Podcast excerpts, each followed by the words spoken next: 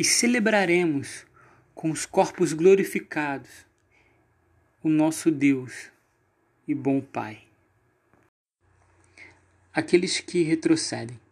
Lucas capítulo 24, versículo 13 ao 15. Naquele mesmo dia, dois deles estavam indo para um povoado chamado Emaús, a 11 quilômetros de Jerusalém.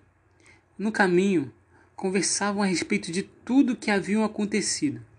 Enquanto conversavam e discutiam, o próprio Jesus se aproximou e começou a caminhar com eles, mas os olhos deles foram impedidos de reconhecê-lo.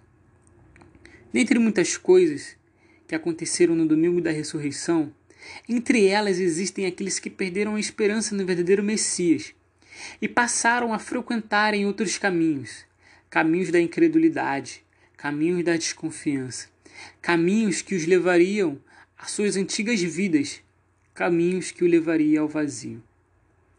A ocasião do abandono dos discípulos de Emaús demonstram a falta de compreensão naquilo que as Sagradas Escrituras apontam. Eles prosseguem frustrados, pensavam que o Cristo revolucionaria Israel, desejavam um Jesus que levantaria a espada contra César, e não um que seria erguido no madeiro. Será que você tem provado mesmo mal? Quem sabe alguns de vocês estão tão preocupados com Jesus que esteja disponível a realizações terrenas? Sim, existem aqueles que desejam um Deus que se dobre diante do seu querer, a fim de que ele se submeta às suas ordens.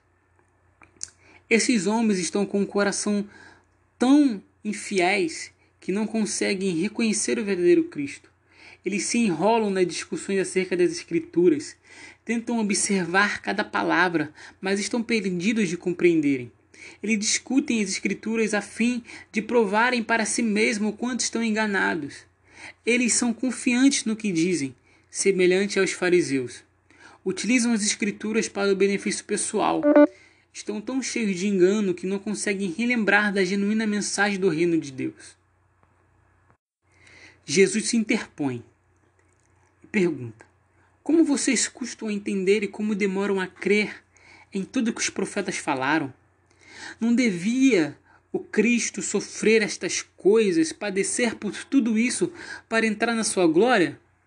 Aquele terceiro homem passa a ensinar as Escrituras, expõe os ditos da lei de Moisés, dos Salmos e dos profetas Naquele domingo, Deus instruiu o seu povo nas Escrituras, livrou-os do engano que os faziam abandonar uma causa verídica. Eles decidem passar a noite com Jesus. Ouviram sobre os anúncios de Deus por toda a história de Israel. Então, de repente, aquele homem que estava entre eles desaparece, e os olhos desses homens são abertos. Eles reconheceram que aquele homem era Cristo. E dissem: Não estavam ardendo em nossos corações quanto eles nos falavam acerca das Escrituras. Então eles levantaram e voltaram imediatamente para Jerusalém. É a exposição da Escritura feita pelo próprio Deus.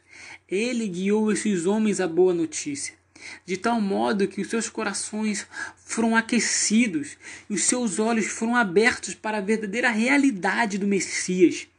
Clamemos por essa experiência espiritual que é a eficácia das Escrituras em nosso coração, produzindo a fé verdadeira, esta que vem pelo ouvir as palavras de Deus. Eles creram porque Deus os visitou, passaram a terem confiança na ressurreição. Então eles voltam confiantes para Jerusalém e anunciam o ocorrido. E é assim que surge a vida em comunidade de fé. No domingo da ressurreição, Deus nos livrou do nosso mau caminho aqueceu os nossos corações com a mensagem da vida. E agora aguardamos a volta e celebramos eternamente com o nosso bom Pai.